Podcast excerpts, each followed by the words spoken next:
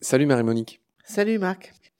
Je te retrouve pour finir notre conversation autour de ton livre et de ton prochain film avec Juliette Binoche qui s'intitule La fabrique des pandémies. Le livre, c'est chez La Découverte. Il est sorti euh, début 2021. Et ton film, d'ailleurs, bah, je te pose la question, tiens, on va peut-être commencer par ça. J'ai envie de te demander pourquoi tu as voulu le faire avec euh, Juliette Binoche. Mais est-ce que c'est une manière de lui donner encore plus de poids, d'avoir recours à une star, à une artiste Pourquoi tu as choisi de le faire avec Juliette Binoche? Bah, C'est un petit peu le résultat d'une rencontre. Hein. Quand j'étais en train d'écrire mon livre et j'avais déjà écrit le synopsis de mon film en août 2020, euh, elle m'a demandé de faire partie d'un jury euh, d'un festival de films environnemental à Porquerolles. Elle était présidente. Et j'ai accepté, j'y suis allée. Et du coup, quand elle a su que je préparais ce film, que j'écrivais ce livre, elle m'a dit, oh, ça serait trop bien si je pouvais t'accompagner, euh, j'aimerais comprendre, j'aimerais me former. Et du coup, je me suis dit, ça peut être euh, un joli lien entre euh, les scientifiques et le public, hein, parce qu'en en fait, euh, Juliette part de... Bah, elle n'y connaît rien, effectivement. Donc elle découvre, elle a beaucoup appris, elle a lu mon livre et tout. Elle pose des questions parfois, alors on les prépare ensemble, mais il y en a parfois qu'elle pose toute seule et qui sont vraiment des questions que n'importe qui pourrait se poser, quoi, en fait. Et ça contraint aussi les scientifiques à faire un énorme travail de pédagogie pour faire comprendre, ben, on a parlé de l'effet d'illusion dans l'émission précédente, ben voilà, c'est contre-intuitif, c'est pas facile à comprendre, voilà. Et ça marche assez bien. Tu as fait un reportage de 30 minutes où il y a justement Juliette Binoche qui voyage en Guyane. Mm. J'aimerais que tu nous en parles. Tu vas nous dire pourquoi tu as fait ce film, mais j'imagine que c'est une sorte de préquel. Tu as fait ça avant de sortir ce film en mai 2022 avec un chercheur du MNHN. De l'IRD. Je l'ai filmé au Muséum d'histoire naturelle quand j'ai fait le trailer, mais il est, chercheur à l'IRD, l'Institut de recherche pour le développement. Autant pour moi. Qui s'appelle Rodolphe Gozlan, voilà. Et donc on voit ces deux personnages qui arrivent en Guyane, et c'est très pédago. Je l'ai vu juste avant de venir te voir. Ils s'immergent dans la forêt, et Rodolphe euh, bah, explique à Juliette, voilà, euh, tes histoires de moustiques. Euh. L'ulcère de Broglie, une maladie qu'on connaît très peu. Oui, mais ça c'est parce que je suis allé en Guyane avec Juliette pour le grand film, La fabrique des pandémies, et du coup, qui va donc être présente dans la, Guyane dans le film, mais euh, c'est une petite partie parce que je vais aussi au Gabon, je vais aussi, enfin, etc., à Madagascar, aux États-Unis, enfin, en Thaïlande. Et euh, je me suis dit, c'est intéressant parce qu'en fait, on peut faire une version 30 minutes qui est passée donc sur France Télé, uniquement consacrée à la Guyane, qui est un département français, hein, où il y a tous les grands thèmes abordés, mais uniquement consacrés à la Guyane. Et donc là, c'est plus sous forme de reportage que c'est moi qui fais le commentaire. Dans le grand film, c'est Juliette qui le fera de manière plus personnalisé, hein, parce que c'est ça l'idée, avec sa voix, etc. là, c'est plus un reportage. Mais on voit un petit peu la démarche quand même, hein, les images, la qualité des images, parce que je pars avec deux caméramans, un droniste, parce qu'il faut bien filmer ces endroits. quoi. Et puis l'idée aussi de transmettre des notions scientifiques à un très large public. les retours qu'on a eus, c'est que ça marche bien. C'est que on comprend, euh, voilà, l'effet d'illusion est présent, comprendre comment, quand tu abats des arbres, c'est Rodolphe qui dit ça, hein, quand tu abats des arbres, tu peux provoquer des maladies au bout du monde. L'énorme exemple qui est donné dans ce film, dans ce que j'appelle cette préquelle, c'est euh, l'orpaillage.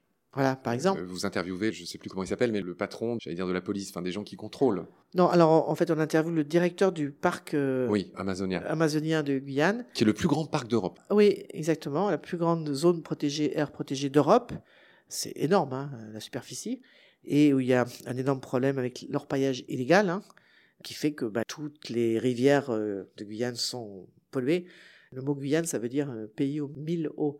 Et du coup, les populations amérindiennes, les Bushinengue, qui sont les descendants d'esclaves noirs qui vivent dans la forêt, bien de graves maladies, quoi. Et on voit comment, voilà, en déforestant et pour pouvoir faire ces puits de, pour pouvoir extraire l'or, ils utilisent aussi des métaux lourds, enfin, etc. Mais le simple fait de couper les arbres va favoriser la prolifération d'une mycobactérie qu'on trouve dans les rivières et qui peut donner cette maladie euh, qui est un peu de la même famille que celle de la lèpre, de la tuberculose, qu'on appelle l'ulcère de Broglie. Donc on voit comment véritablement transformer les écosystèmes, ça peut provoquer des maladies émergentes. D'accord. Dans ton livre, tu évoques aussi quelque chose dont on a tous l'intuition, c'est que pour l'instant, le Covid en Afrique a fait beaucoup moins de ravages que dans d'autres zones, comme l'Europe par exemple, et tu émets l'hypothèse que les Africains n'ont pas cette même culture hyper hygiéniste que nous avons, où tout doit être lisse, propre, nettoyé, etc.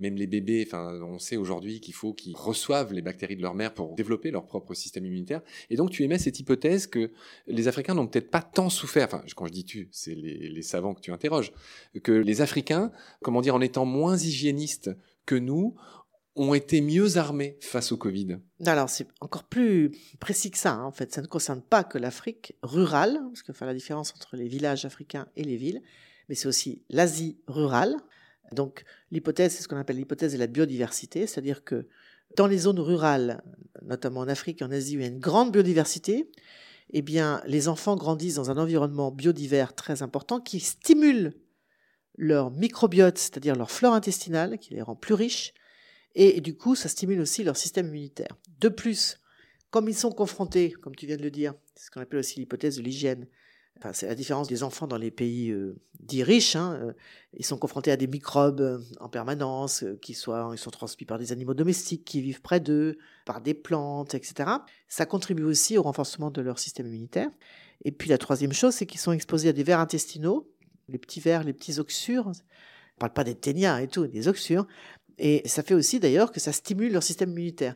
Et c'est très intéressant parce que finalement, quand on rapproche tout ça, il y a des études très intéressantes qui sont euh, révélées dans ce livre, hein, euh, en Carélie, euh, du côté de la Finlande, ou aux États-Unis. Par exemple, aux États-Unis, les études ont montré que quand tu es un enfant et que tu grandis dans une ferme laitière bio, donc ça veut dire les vaches mangent de l'herbe, ce qu'elles devraient toujours faire d'ailleurs, hein, elles ne sont pas dans les stabulations.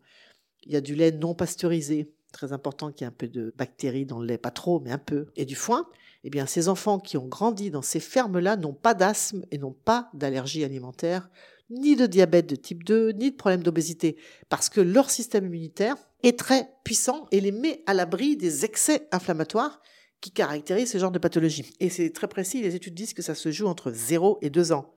Et c'est intéressant parce que c'est quoi, quand on parle de facteurs de comorbidité pour la Covid-19 Ce sont précisément ces maladies-là qui font que tu risques de mourir d'une Covid. L'obésité, le diabète, tout ce qui est lié, et c'est ce que suggèrent ces scientifiques, à des dysfonctionnements du microbiote acquis très petits dans la petite enfance et où la biodiversité joue finalement un rôle très important. Et c'est intéressant parce que finalement, on a la boucle qui se boucle. Quand tu détruis la biodiversité dans les zones tropicales, il y a beaucoup d'agents pathogènes potentiels tu permets à des virus, par exemple, de sortir du bois. Mais quand tu la détruis aussi chez nous, il y a trop de béton, tout est trop... Euh, aseptisé. Ouais, aseptisé, enfin, etc. Ça nous rend plus vulnérables à l'effet de ces agents infectieux. Donc, tu vois comment la biodiversité le protège de deux manières. Et c'est intéressant parce que Serge Morand, avec qui j'ai changé encore ces jours-ci, parce que je vais partir enfin le filmer bientôt avec Juliette Binoche, me disait, bah, tout est confirmé en Thaïlande, hein, c'est-à-dire euh, les taux de décès... Euh, sont moindres. Ah, ils ont la même population que nous. 70 millions d'habitants. Ouais, exactement la même population que nous. Et ils sont à peu près à 18 000 morts. Rappelle-nous combien il y en a en France. Et nous, on est à 130 000. Ouais, donc c'est frappant. Et c'est très très frappant. Les chiffres sont très clairs. Alors c'est un pays beaucoup moins riche. Oui, alors il me dit, quand tu fais des analyses de sang des villageois, par exemple, de la région du Nord, on va aller, la région Nan, il y a des anticorps, donc ils ont eu la Covid, asymptomatiques. Non seulement ils ne sont pas tombés malades, mais ils ne sont pas morts, donc bien sûr. Et c'est confirmé tout ce que j'écrivais dans ce livre. Moi encore, il faut le souligner. Hein, moi, c'est pas moi qui dis, hein, c'est oui, scientifique. Tu te hein. fais le porte-voix de. Je me fais le porte-voix parce que ça, ça m'a éclairé moi. En fait, je me suis dit pourquoi est-ce que dans nos pays industrialisés, il y a un certain type de personne qui va mourir de ce virus qui par ailleurs est totalement inoffensif pour euh, plein de gens, tu comprends? Et je trouve que c'est extrêmement éclairant. Et c'est confirmé mais dans les zones rurales, parce que en revanche, les seuls morts qu'il y a au Gabon, j'étais au Gabon récemment, c'est pareil. Au Gabon, euh, bon, il n'y a que 2 millions d'habitants, mais il y a eu 130 morts. Les quelques morts qu'il y a eu, eh bien, ça se passait dans les villes, parce que dans les villes, que tu vives à Libreville, à Bangkok ou à Jakarta, eh bien, tu as le même mode de vie, tu comprends? Béton, malbouffe aussi, hein, parce que ça fait partie de ça. Hein. Des enfants qui vivent totalement déconnectés de la nature. C'est une étude qui le montre dans mon livre aussi. Hein. Tu as le même microbiote pauvre et du coup, les mêmes pathologies, de l'asthme, des allergies, des intolérances alimentaires. Ça, ça caractérise les villes du monde. Il y a un beau doc récent qui montre bien que les microbiotes euh, européens, notamment, euh, sont en train de piquer du nez. Leur composition change. Les mauvaises bactéries, entre guillemets, prennent le pas sur les bonnes, etc. Enfin, il y a un très beau doc qui a montré ça. Tu as sans doute dû le voir. Un autre exemple euh, sur lequel je voulais te faire revenir et qui me fait particulièrement sourire avec Macron en arrière-pensée, c'est l'exemple des Amish. Mmh. Tu parles des Amish. oui. Les fameuses lampes à huile. En fait, ils sont pas si ridicules que ça, les amis. Oui, j'ai beaucoup ri quand j'ai écrivé ce passage parce que c'est effectivement à l'époque où M. Macron comparait les écolos à, des Amish. Les Amis, je rappelle que ce sont donc des populations qui sont parties au XVIIe siècle d'Alsace, de Suisse, et qui continuent de vivre dans les mêmes, enfin, sans, qui, refusent le progrès. Pour progrès, faire voilà, donc pas, pas, d'électricité. Pas, d'électricité. Voilà, et ils utilisent des chevaux de labour euh, pour faire l'agriculture, etc. Pas de lampe, enfin, pas d'électricité. Et en fait, euh, des études américaines ont été réalisées dans ces communautés. Ils ont prélevé des poussières dans les maisons des Amish, bourrées d'allergènes. Mais les familles n'ont pas d'allergie. Ils savent même pas ce que ça veut dire. Ça me fait sourire parce que moi, je suis né en 60, comme tu l'as dit au tout début. Les allergies, je savais pas ce que c'était, moi, jusqu'à mes 25 ans. C'est-à-dire, j'ai jamais entendu parler d'allergie de ma vie. Je savais même pas ce que c'était, quoi. Il y a un moment, et c'est d'ailleurs en travaillant sur le film sur le blé que j'ai découvert en 2005 qu'il y avait des gens allergiques au gluten. C'est pour vous dire à quelle vitesse c'est allé et que ça tombe pas du tout sous le sens que des gens soient allergiques au gluten. C'est tout à fait récent. Et là, quand tu vois ces explications, le lien avec la biodiversité et comment la biodiversité contribue à la constitution de ton microbiote et donc de ton système immunitaire et te met donc à l'abri d'excès inflammatoires, eh ben tu te dis ouais, ça y est, j'ai compris. Et c'est logique, il y a quelque chose qui est logique. Une de tes chercheuses, euh, je crois que c'est la finlandaise, le résume très bien, ou à moins que ce soit un chercheur, je ne sais pas, Tari Atela. Oui, finlandais. C'est un monsieur? Oui. Bon, pardon pour lui. Donc Tari Atela le résume très bien. Il dit que le microbiome s'enrichit de la proximité du sauvage. Bien sûr. En très peu de mots, c'est ce que tu viens d'expliquer, c'est ce que ces savants ont expliqué. Quand as un bébé, arrêtez de le laver tous les jours, laissez-le crapahuter, mettre des trucs dans sa bouche, c'est très important, qu'il mette sa main dans la terre et qu'il touche des vers de terre. Ayez des animaux domestiques, emmenez-le dans les parcs. Enfin, voilà, il faut qu'il soit confronté à ce qu'on appelle en anglais les old friends, les vieux amis de l'homme. Les vieux amis de l'homme, c'est les microbes. Et c'est la confrontation aux microbes qui permet de constituer le système immunitaire qui passe par le microbiote, qui enrichit le microbiote. Et comme tu l'as rappelé, quand on accouche, comme moi j'ai fait trois fois. La fameuse voix basse. Ben oui. S'il n'y a pas voix basse, il y a césarienne. il bah, faut imbiber le bébé ouais, tout à fait. avec les microbes de la maman. Il y a une scientifique d'ailleurs dans le livre qui explique que le, quand un bébé naît, juste avant sa naissance, son intestin est vierge, il n'y a rien. Mm. Et ça va se remplir d'abord par les microbes de la maman qui vont aussi passer par l'allaitement d'ailleurs. Hein. Mais s'il n'y a pas ça, on le met en grand danger en fait, le bébé. Marie-Monique, j'ai pitié de toi. Ce soir, tu sors, tu vas au théâtre avec, euh, avec ta fille. Il va falloir que je te libère, mais on a encore juste deux, trois petits points à voir. Le premier, c'est, là, pour le coup, c'est un truc que j'ai pas bien compris, mais c'est par manque de culture. Tu poses une question, à un moment donné, tu évoques ces Mayas qui ont disparu à cause de leurs élites. J'aimerais que tu m'expliques. Ah non, ça c'est une étude extraordinaire. C'est un, scientifique américain, un jeune d'ailleurs, euh, qui est une espèce de génie des maths et de la physique. Hein. il a plusieurs doctorats, etc qui a fait ce qu'avait été fait en 1972 avec, tu sais, le rapport du Club de Rome, Halte à la croissance, où on prend différentes euh, variables et on les met dans un ordinateur et puis on, va, on varie les variables comme ça on l'a dit, puis après on fait des scénarios, d'accord? Sauf que là, maintenant, on a, on a une puissance énorme avec l'informatique. Donc, il a essayé de comprendre comment la civilisation des Mayas, qui a totalement disparu hein, au IXe siècle. La civilisation des Assyriens ou de l'île de Pâques, y compris des Romains d'ailleurs, hein, qui étaient des civilisations très avancées de leur temps, à un moment se sont effondrés et carrément ont été rayés de la carte.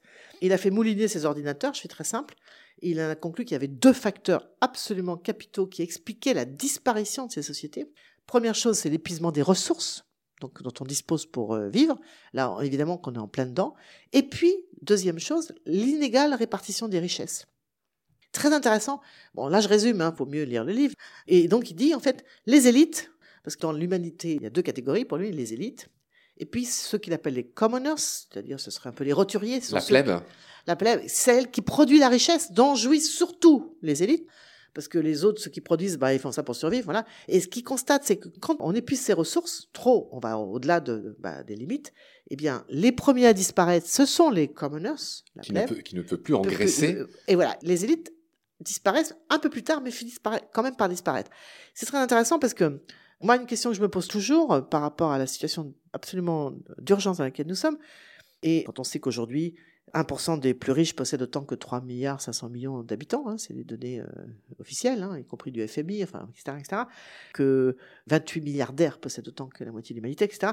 Comment on va faire pour convaincre ces 1% qui sont les fameuses élites de, bah, cette étude, hein, qu'on est dans un véritable Titanic, quoi, et leur ôter de l'idée que peut-être ils s'imaginent qu'ils vont pouvoir s'échapper avec des petits bateaux. Quoi. Il y en a quelques-uns qui l'ont compris, en tout cas c'est ce qu'ils voudraient faire à croire. Enfin, je pense à Bill et Melinda Gates. Euh, oui, alors là, moi j'ai fait un chapitre entier dans euh, Les Moissons du Futur où je montre que c'est vraiment... People, euh, Pipo ah, c'est Pipo, mais alors total. Hein. Donc, alors là-dessus, je suis assez surprise d'ailleurs que ça soit pas plus su. Enfin bref, je démontre, en tout cas, vraiment dans mon livre, Les Moissons du Futur. Et en tout cas, c'est ça la question, parce que si on n'y arrive pas, à convaincre ceux qui vivent dans cette espèce de bulle, parce qu'en fait c'est ça qui se passe, ils vivent dans une bulle. Euh, les Mayas avaient besoin de stucs pour décorer leur palais. Il fallait couper des arbres alors que déjà il y avait une énorme sécheresse qui durait depuis des décennies. Et ils ont continué à couper les arbres. Enfin, ils sont dans une bulle, quoi. Et alors, évidemment, la bulle est d'autant plus importante qu'aujourd'hui qu'on a tout le système financier qui est une bulle en soi, hein, qui fait qu'on a très court terme avec. Euh, comment on fait pour atteindre ces gens-là, pour comprendre, euh, enfin, que sans eux on ne pourra pas éviter le pire? Et euh, voilà, c'est ça mon espoir aussi quand même, c'est d'arriver à toucher euh, ces fameuses élites, entre guillemets. C'est les élites financières, on, veut dire par là. Hein. Ça me fait beaucoup penser à Jared Diamond, ce que tu racontes. Oui, Que tu sûr. cites aussi, hein, qui a parlé de l'effondrement de ces civilisations. Tu parlais de l'île de Pâques, il en a parlé aussi. Oui, bien sûr. Donc, je l'avais cité euh, dans mon livre Sacrée Croissance. euh, Mais il a raison, il a aussi fait ce travail. C'est intéressant parce que, vu ce qui se profile, hein, eh bien, beaucoup d'historiens, récemment, moi, je lis ces livres parce que ça m'intéresse, se sont penchés sur ces civilisations qui se sont effondrées avant la nôtre. Parce que la question, c'est ça. Est-ce que notre civilisation occidentale va s'effondrer? Eh bien, ils arrivent toujours aux mêmes conclusions. C'est-à-dire que, épuisement des ressources, les élites qui voient pas ce qui se passe, conjugué à un dérèglement climatique. Les Mayas, c'était plusieurs décennies de sécheresse. Dans l'histoire de la planète, ça a été plusieurs fois le cas. Alors nous, on a tout ça à l'échelle planétaire, parce que bon, ce que font les Mayas, ça va faire disparaître la civilisation des Mayas, mais pas toute la planète. La même chose pour euh, l'île de Pâques. Maintenant, on connaît assez bien l'histoire. Voilà, l'île de Pâques, ils vont raser tous les arbres, couper tous les arbres, et à la fin, ils vont disparaître. Mais ça ne fait pas disparaître le reste de l'humanité. Tandis que là, nous sommes en face d'un enjeu absolument in- inouï, inédit, qui est que par notre activité, nous pouvons globalement faire disparaître l'espèce humaine. Alors, on va finir en, quand même en parlant des solutions que tu évoques euh, dans ton livre. Le constat est fait. On a parlé des éléments clés que sont l'effet dilution. On a parlé de 1000 euh, constats de ces chercheurs que tu as contactés, les 62. Il y a dans ce livre des préconisations et des idées toutes simples. Tu parles euh, notamment de la polyculture. Quelles sont les autres mesures que tu appelles de tes voeux face à cette situation? Parce qu'il il suffit pas de gesticuler en disant ça va pas. Ça, j'ai l'impression que tout le monde le fait, de fait. Mais voilà, quelles sont les pistes d'espoir? Qu'est-ce qu'on devrait faire? Ça, là-dessus, les scientifiques sont aussi très étonnants parce que ça fait des années que je travaille avec les scientifiques. Très souvent, c'est un terrain sur lequel ils ne veulent pas s'engager. Hein, les recommandations aux politiques, quelles sont, qu'est-ce que vous diriez aux politiques Et là, ils le font parce qu'ils sont très très conscients que bah, c'est urgent. C'est maintenant ou jamais. C'est maintenant ou jamais. Alors la première chose à transformer, c'est l'agriculture, très clairement. Quoi. Ouais. L'agriculture industrielle, c'est fini. Quoi. Arrêter la viande. Alors, au minimum, réduire au maximum la viande, on est bien d'accord, absolument, ça c'est sûr. Arrêter euh, tout ce modèle agro-industriel hein, qui fait qu'on a des filières, on produit le blé, euh, pour parler de la France, dans la Beauce, les cochons en Bretagne. Je crois que la moitié, pardonne-moi de t'interrompre, c'est un chiffre que tu dois connaître, la moitié des terres utilisées par les hommes sont utilisées à des fins d'élevage.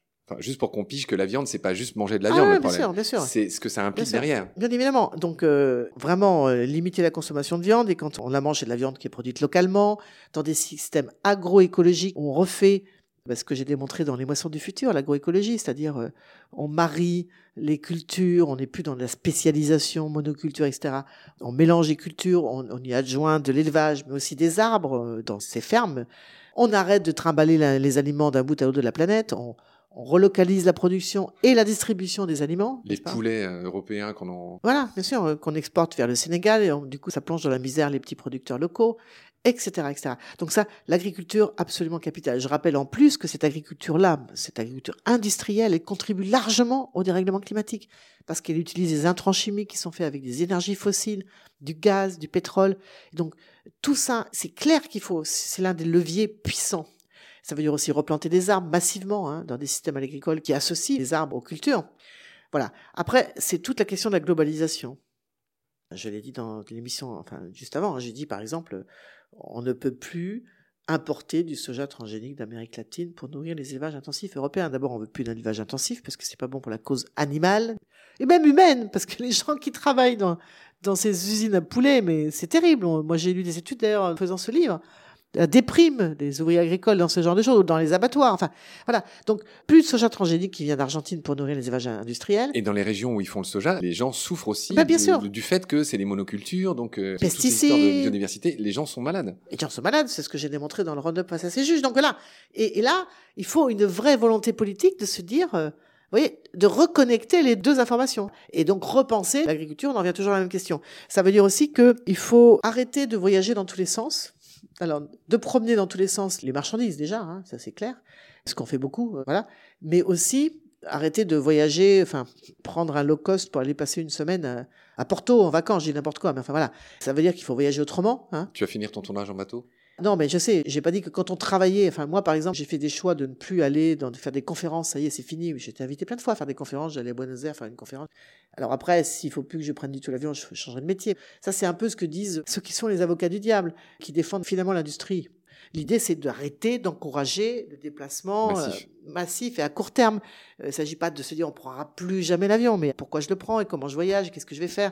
Et d'une manière générale, d'arrêter cette globalisation effrénée qui fait qu'on trimballe tout dans tous les sens, ça, ne peut pas continuer comme ça.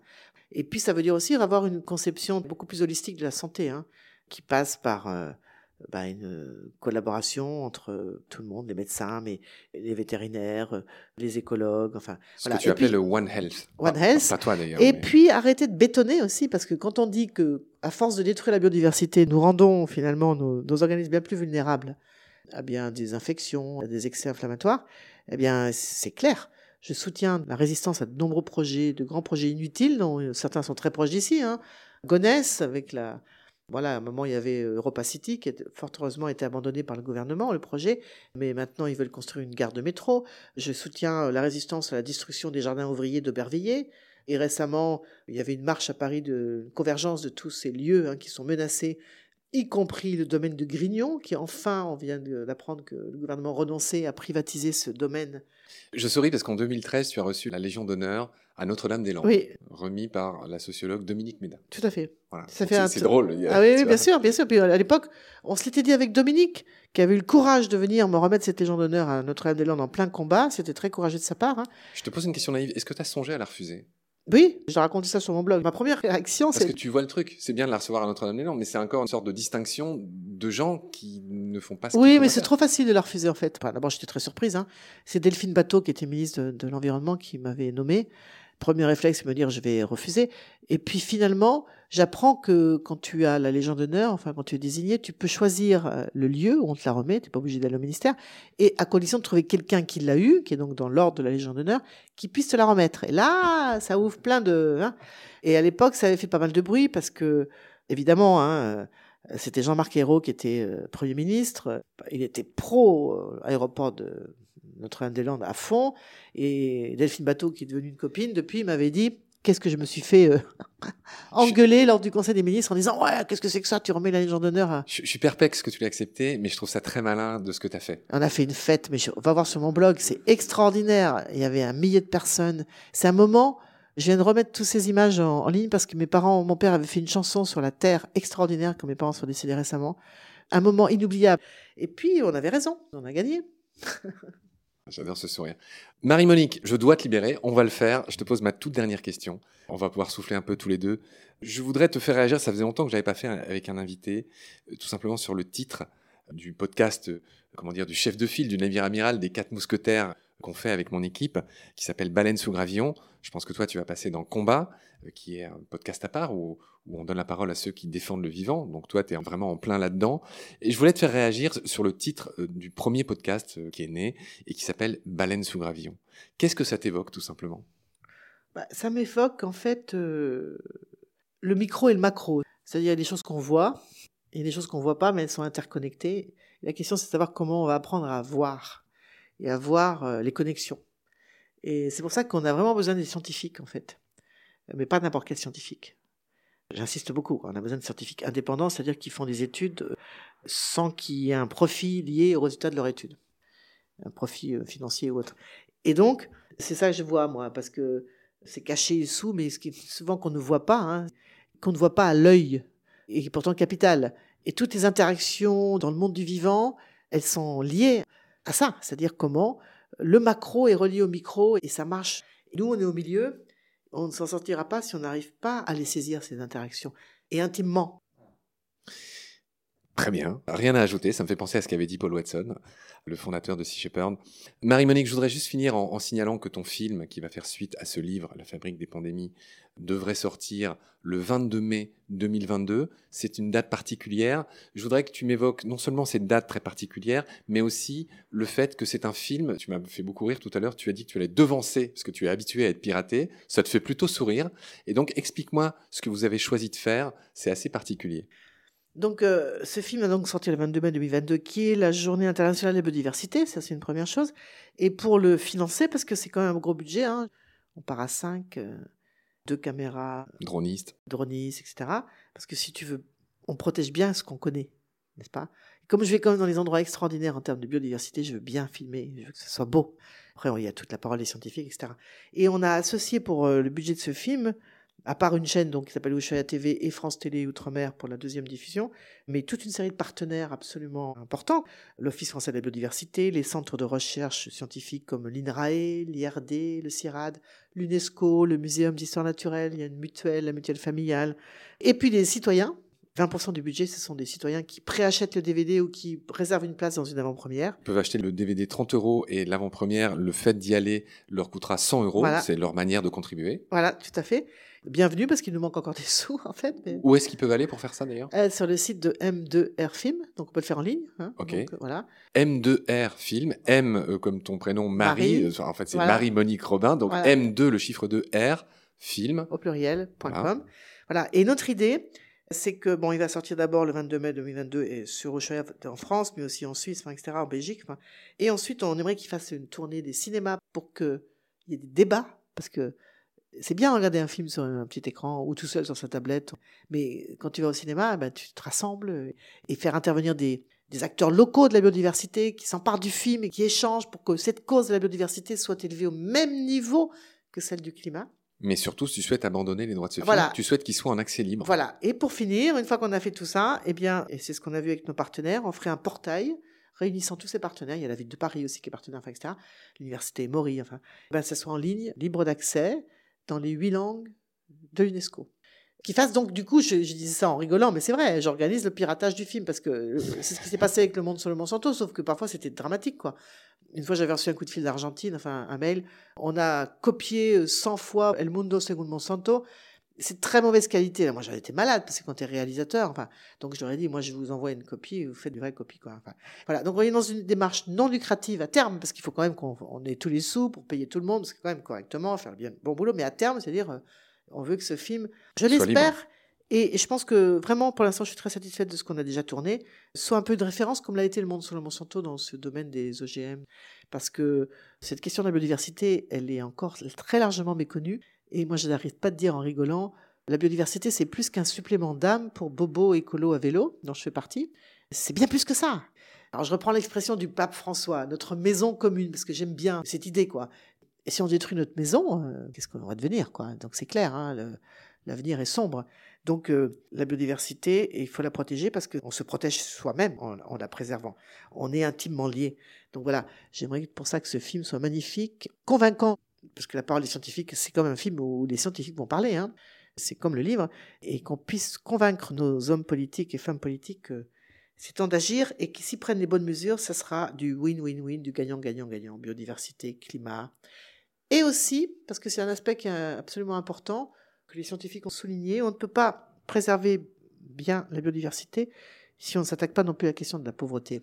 Ah oui, c'est le, grand- c'est le grand manque de nos épisodes, Voilà. fais bien de le souligner. Ouais, oui, c'est- c'est-à-dire que c'est, on a beau jeu de dire euh, il faut faire ci, il faut faire ça, euh, la pauvreté et le mal des mots. Bien sûr, bien sûr. L'Amazonie, c'est un exemple euh, flagrant parce qu'évidemment, tu as les grands producteurs de soja industriels que je connais très bien, qui sont liés à Monsanto, mais tu as aussi plein de petits paysans qui n'ont pas de terre et qui vont euh, déforester pour avoir un de terre. Donc ça, c'est absolument capital de comprendre qu'il y a aussi un lien avec ça. C'est pour ça qu'il y a une- un concept très global qui s'appelle Planetary Health, la santé planétaire, qui, tient compte de tout ça. Ils ont fait un travail remarquable, les scientifiques, je le cite dans le livre. Et pour ça, il faut des gens, des citoyens qui soient conscients des enjeux et qui aient des arguments pour convaincre. Et c'est pour ça que je fais ce film et ce livre. On va s'arrêter là, Marie-Monique. euh, Je t'ai déjà pris énormément de temps, pardon. Je t'ai vraiment pressé comme un citron. Merci beaucoup pour ta patience, pour toutes tes explications. Bon théâtre ce soir avec ta fille. C'est celle qui a écrit le bouquin que tu m'as montré ou Non, euh, c'est mon deuxième film. En tout cas, bon théâtre. Merci pour tout. Et merci pour tout ce que tu fais. À bientôt, j'espère. Salut. Salut Marc, au revoir. Pendant notre combat, nous deux, tu avais l'œil du tigre. Tu en voulais ce soir-là. Il faut que tu retrouves ça maintenant. Et la seule façon, c'est de recommencer au commencement. Tu vois ce que je veux dire?